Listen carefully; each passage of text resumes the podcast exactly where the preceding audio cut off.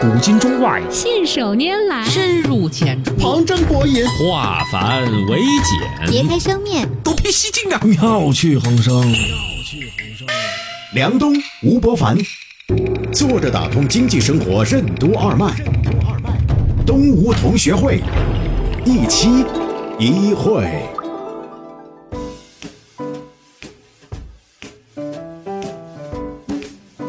作者打通经济生活任督二脉，大家好，欢迎收听东吴同学会，我是小梁，对面的是老吴，老吴你好，大家好，哎，跟你汇报一下最近我们做的事情里面一个很有意思的小玩意儿。最近我们不是在做这跟睡觉有关的事情吗？嗯，做了很多尝试之后呢，发现有一件事情很有意义，就是很多人之所以晚上睡不着啊，是因为早上起来的太晚。嗯嗯，我们发现说，只要一个人早起了。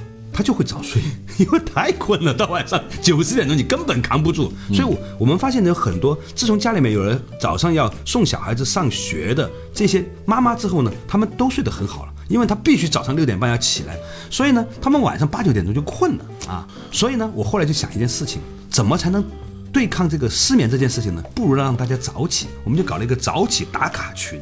嗯，我一进这个领域之后，发现呢，原来这已经蔚为壮观了，还有很多人搞减肥群的。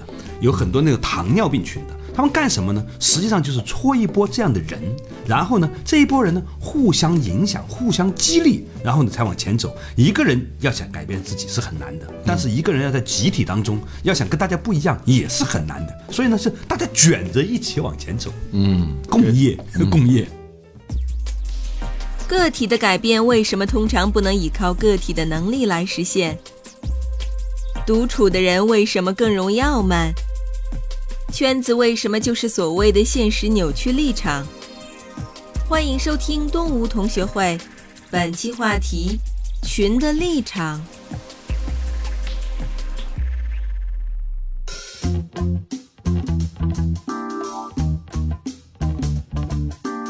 好多年前我读那个基督教史的时候，嗯，我发现一个问题，就是争论的非常的激烈，但是我。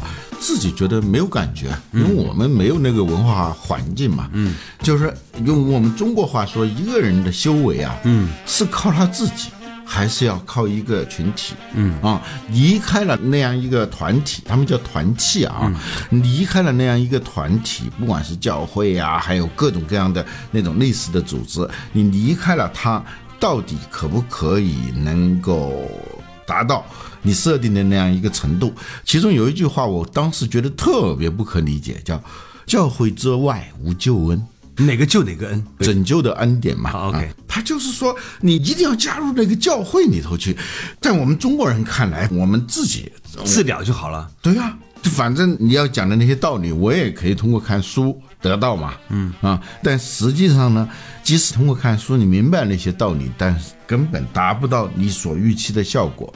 原因后来我才明白了，就是个体的改变是不能够通过个体的能力的。从理论上是可以，除非你是一个意志特别坚定的人啊，极其坚定。但是呢，人独处的时候是很容易懈怠，而且懈怠到你自己完全没有意识到的那种懈怠。比如说傲慢这种事情，嗯，他们讲的傲慢不是说你对某个人的具体的傲慢，嗯，而是说你会形成某种对你自己的观点、情绪、你自己的价值，自然而然的不知不觉的高估。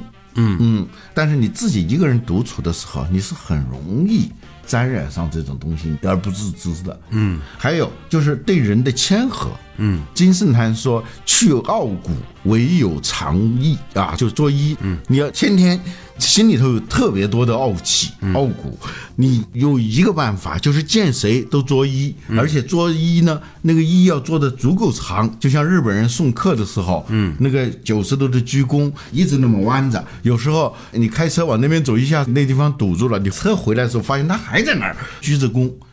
这个东西呢，可能我们会觉得迂腐，实际不是，他是在去他内心的那种傲气。这个东西，如果你不跟人相处，你怎么做揖啊？你怎么做九十度的鞠躬啊？有一个朋友告诉我说，二十年前他去台湾的时候，他觉得台湾很多朋友啊特别有礼貌，嗯，他们鞠躬啊是鞠的是那种四十五度。说为什么你们这么认真的鞠躬？他说以前我们鞠九十度的，现在已经蜕变了一半了，就高一点了是吧？啊，理论上来说，的的确确呢，你会发现说，当一个人进入一个环境以后啊，他的改变是很大的。有一天呢，我总结了我们大学宿舍的这六个人的生活轨迹。嗯，一个完全不可能从政，就是在学校里面其实还算蛮调皮的同学。后来因为大学毕业之后呢，在政府机关工作呢，现在呢啊，也是一套一套的思想水平很高的话啊，呃，也很有这个。干部的这个风风范风范，嗯，就是一看呢就很严肃认真啊。那，还有一个呢，一就是成绩也不是很好，应该算是班里面成绩比较差的同学。由于呢不小心去了某大学任教，最后也成了系主任了。院长了，也成为博士生导师了，你知道吗？我这是让我很不能接受的一件很崩溃的事情当然，我在这样嘲笑的时候，连梁东你这样以前是结巴的人，现在也都做成主持人。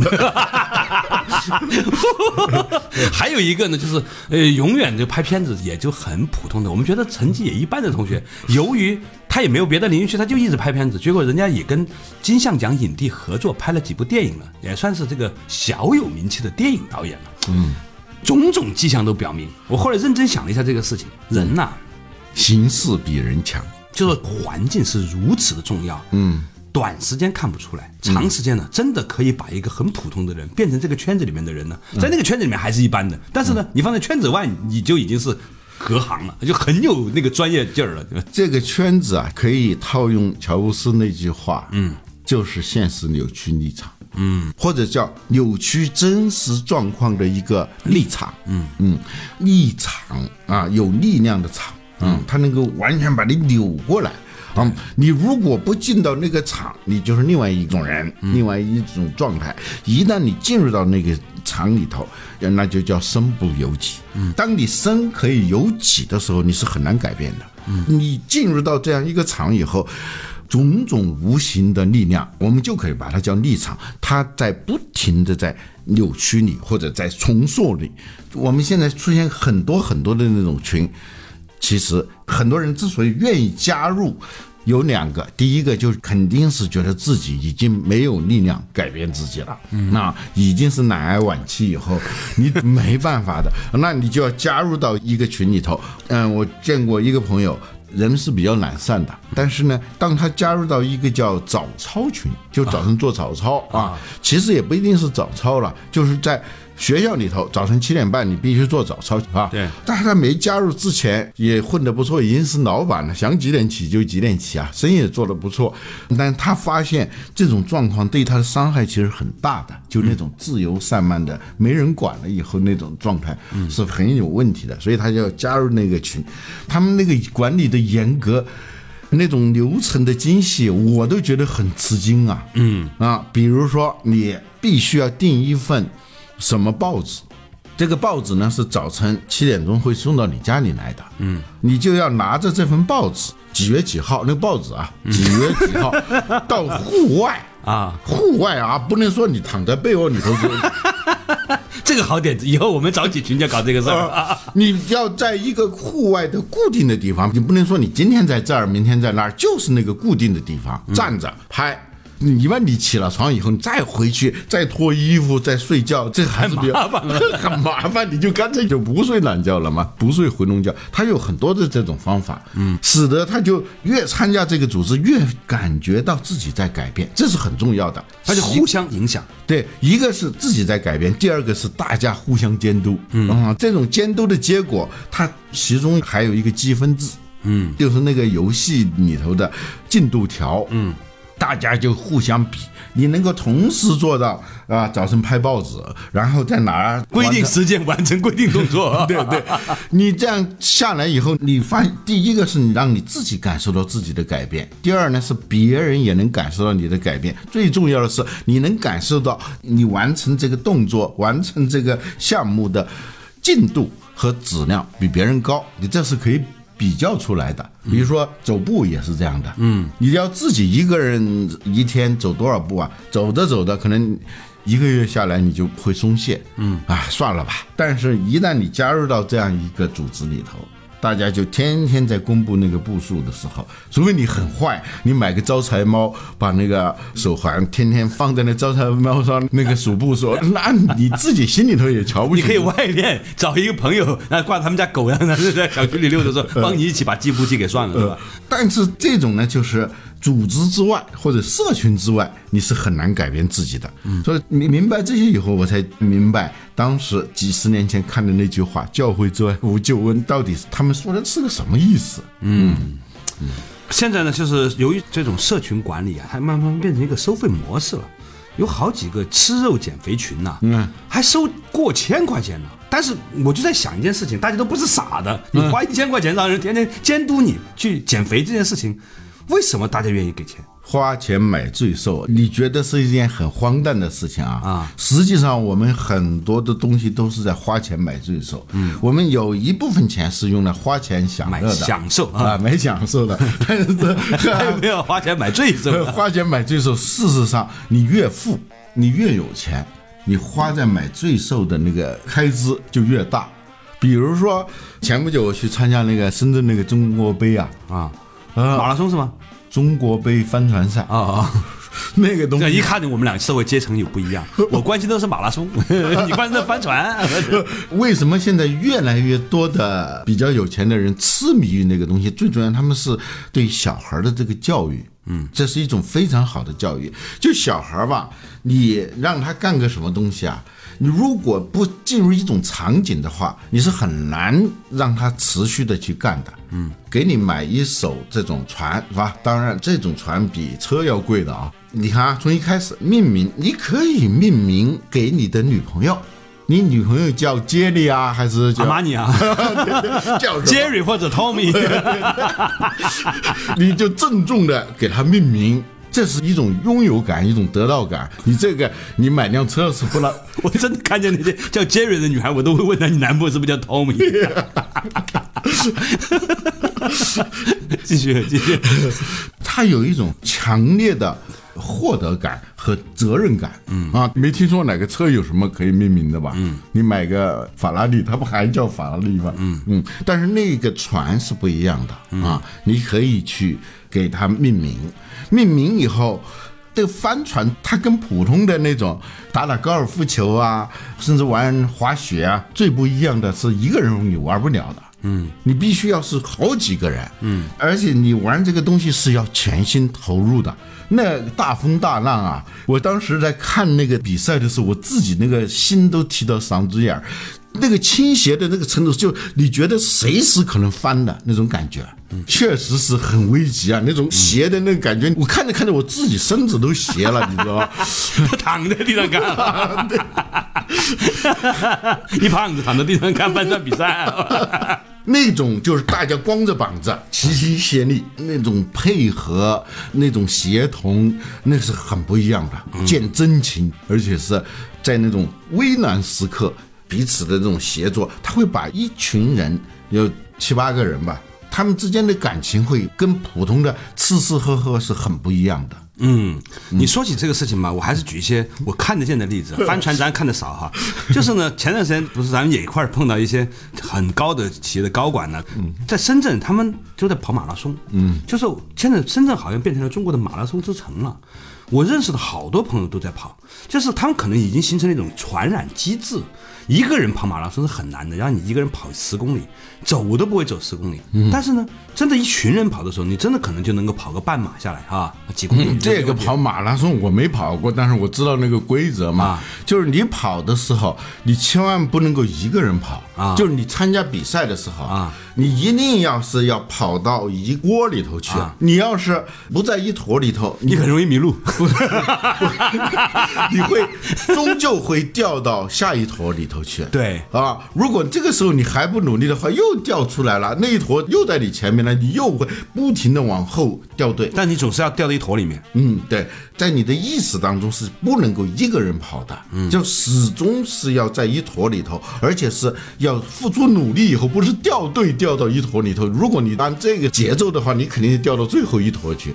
所以你要尽可能的至少少是咬住一坨，嗯，或者说我一定要在某个阶段，我现在进到这一坨了，然后接下来我要到那一坨去，你得名次才有点希望，要不然跑下来才有点希望。我的心理预期都不是说 得名次，是跑下来，嗯，对吧？你能跑下来，嗯。但一群人里面的时候呢，大家跑着跑着，你会发现他们的节奏啊、脚步、呼吸都一样了，嗯。这个时候你发现你没有那么累，长。嗯，你在一个共振场里面在走的时候，从技术上还有一点，就是那个风啊，那个阻力不是你一个人扛的嘛？啊，就有一个人在前面咬着一支铅笔是吧？把风破开。那其实呢，想来也是有道理的，就是说我们每一个人其实都是在修共业。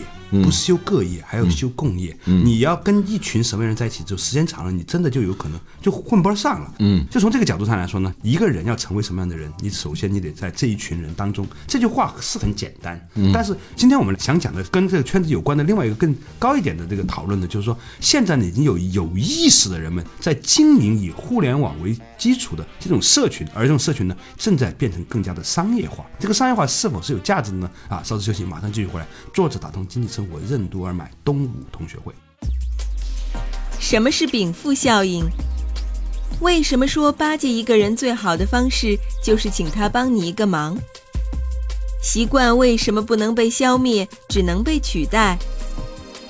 欢迎继续收听东吴同学会，本期话题：群的立场。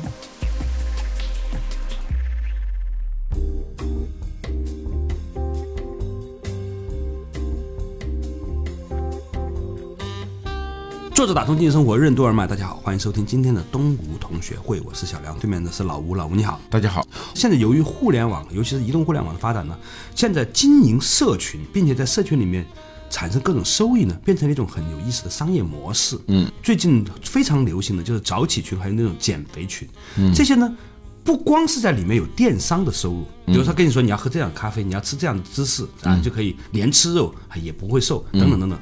但是呢。他就是加入群本身，你要按照他这个游戏规则玩儿，都还要给钱了。这件事情很有意思。以前我们不能想象，你入这种群找别人来折磨你是需要花钱的，花钱买罪受。刚才说，呃，如果你比较有钱，你可以去买一艘帆船、游艇去玩啊。哪怕是再没有钱，你可以加入一个。马拉松，嗯，关键还不是加入，而在于加入还是要有代价的，嗯，这里头以前我不太明白这个道理，嗯，后来读那个二零一七年诺贝尔经济学奖得主 C 了，嗯，他提出了好多概念啊，什么助推理论呐，什么情感账户啊，其中还有一个很重要的概念叫禀赋效应。什么叫禀赋效应呢？就是。当你拥有了一个东西的时候，而且是以代价拥有的，你对它的价值的评估就远远高于那些不拥有这个东西的人。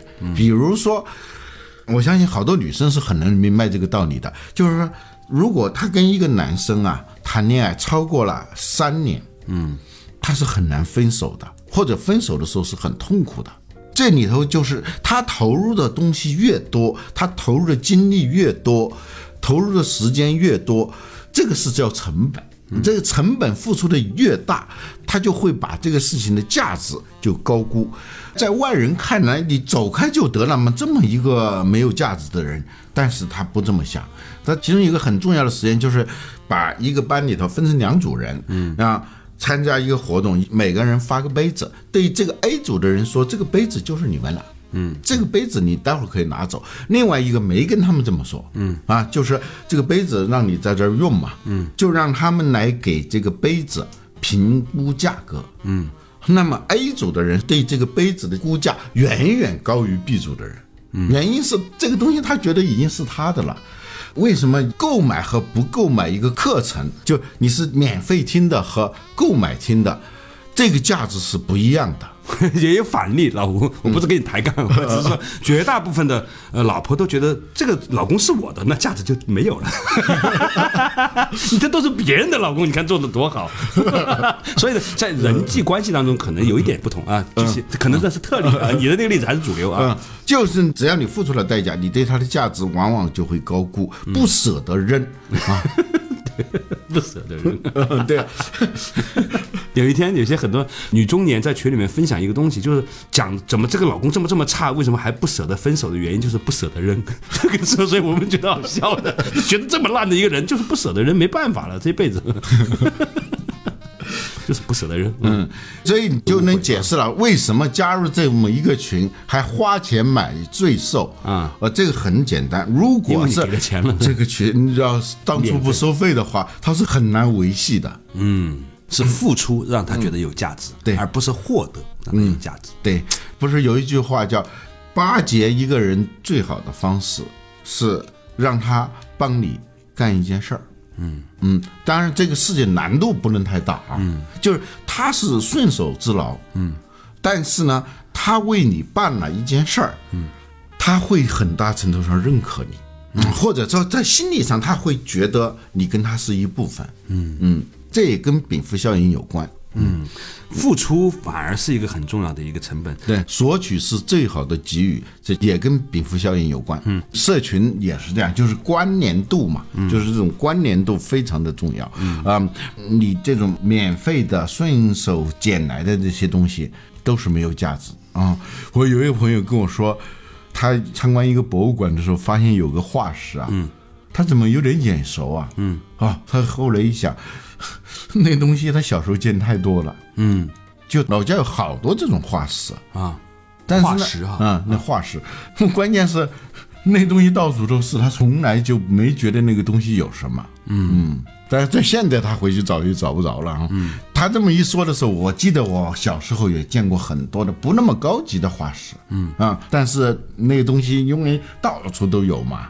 嗯，一点都不在乎。那次去埃及，还花钱买了一个小海螺的一个化石。嗯啊，那东西其实我估计在当地啊随便捡。每个人小时候都犯过一些很奇怪的错误，最后都变成他自传的一部分。有一天，我在大英博物馆还是哪个博物馆里面看到一个镂空的玉石的球，嗯，这个球呢是镂空刻的，就是那个球里面那个球还可以转，啊，里面还有一个球可以转九层，你知道吗？就拿着铅笔可以拨楞里面那个球可以转的。嗯嗯，我突然想起来，小的时候我拿那个东西当保龄球玩过。我 有你爷爷就我爷爷是玉雕厂的，你知道吗？他自己有时候练手就做那么一个，嗯，所以那个时候也不觉得，就是隔壁也是玉雕厂的，旁边家的小孩也是玉雕厂的，大家都拿家里面这些石头拿来摆着玩儿，你知道吗？后来也不知道怎么就没有了。啊，我们那是玉雕厂职工一条街，那村前屋后，楼上楼下全都是国家级工艺美术大师，但是呢，也不觉得又怎么样。所以那天一看，这个东西这么贵。说看都要花钱，更不要说拿来玩儿了，拿回家，我们小时候拿当保龄球打。这小的时候就是太可乐了吧！我这一辈子的福分可能那个时候用完了。我本来可以成为马未都的，我觉得，深深的就由于我父母从小也没觉得这是个事儿，爷爷也没觉得这是个事儿，就没有觉得，这太可惜了。嗯，所以只能做成回忆录。回忆录，国外叫忏悔录啊。这是有道理的，很有道理。我最近泰安私塾不是有一个课嘛，就我的所有同学。他说：“呃，你们来上我的课呢，最后的毕业作业就写一个自己的回忆录，采访你的父母，你是怎么来的，怎么成为你啊？君从何处来？你从哪里来？嗯，这个回忆录呢，一直没有想清楚它主题是什么。你今天告诉我了，就是让每个人写出自己的人生忏悔录。我曾经做了多少件蠢事儿？今天我们讲到的事情呢，其实是关于社群。社群呢，就是说共业的问题啊、共业呢。”以前呢，我们都认为呢，它只是一个就这么存在的东西，没有想到呢，随着互联网社群的兴起之后啊，它逐步的演化成了一种新的商业模式。这种商业模式就是提供一个良好的社会群落，让交费的人彼此作为监督者、内容创造者、嗯啊生产者。享受者，最后呢还会欢呼雀跃，然后把钱交给管理者，就是做群的那个人。嗯。啊，这个事情呢看过来呢，他对于构建一些人新的业，我们称之业就是惯性吧，用新业取代旧业啊，用新的习惯取代旧的习惯，从行为到思维模式的改变来调整身体状况，发展自己的身心健康呢，看来这可能比吃很多的药对于对抗各种的慢性病来说是有效的多的。嗯，这个读过一点心理学书的人都知道，嗯习惯这事儿，嗯它是一旦形成是没办法消灭的，嗯，它只能被替代。用新的习惯，对，当你的新的习惯没有形成的时候，你一直就会沿用旧的习惯。嗯，那么怎么才能够形成新的习惯呢？我们刚才讲了，一个人是很难形成新的习惯的，因为你没有一个现实扭曲立场。嗯，第二个，你由于没有付出足够多的代价，你对那样一个场是不太看重的。嗯，那你就随时可能。游离出去。第三呢，就是我们人生其实在很多时候就是花钱买罪受。嗯，这个罪是值得的，体育锻炼是受罪。啊，你连打个高尔夫球也是受罪嘛，是吧？高尔夫球就是这样一场荒诞的游戏，拼命的挣钱啊，然后买豪车，有了司机，然后突然发现自己每天的步行的数量特别的少，就觉得有强烈的危机感，应该多走步。那怎么才能够更好的走步，更轻松的、更有体面的、符合你身份的去走路呢？就是去打高尔夫球，就是一年交几十万的会费。然后然后就去在烈日炎炎之下，像农民伯伯一样的在那个田野里头行走而已，花钱买罪受。嗯，所以讲到最后的时候呢，我有一个感触啊，就是其实我们每一个人都应该升起一种觉知，这种觉知就是你要想成为什么样的人，你必须要很清楚的知道你旁边的人是什么样的人。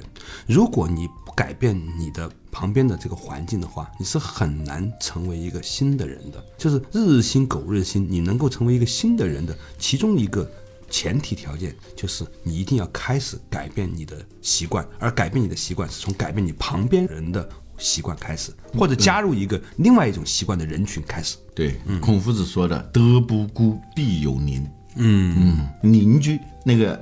德是要有邻的，所以孟母才会三迁呢啊！这件事情说的很有意思。好，感谢大家收听今天的东吴同学会。所以为什么我们叫东吴同学会呢？过段时间，从二零一八年开始，我们应该呢就慢慢慢慢的要发展出我们的有相同趣味、相同学习爱好的同学们呢啊！我们希望呢大家能够互相勉励，最后呢都成为一个能够享受知识、享受这个呃拥有一个现实扭曲立场，对改变我们自己，对互相督促，成为一个精神上向。上追求的人，好，感谢大家收听今天的东吴同学会，我们下一期仍然一期一会。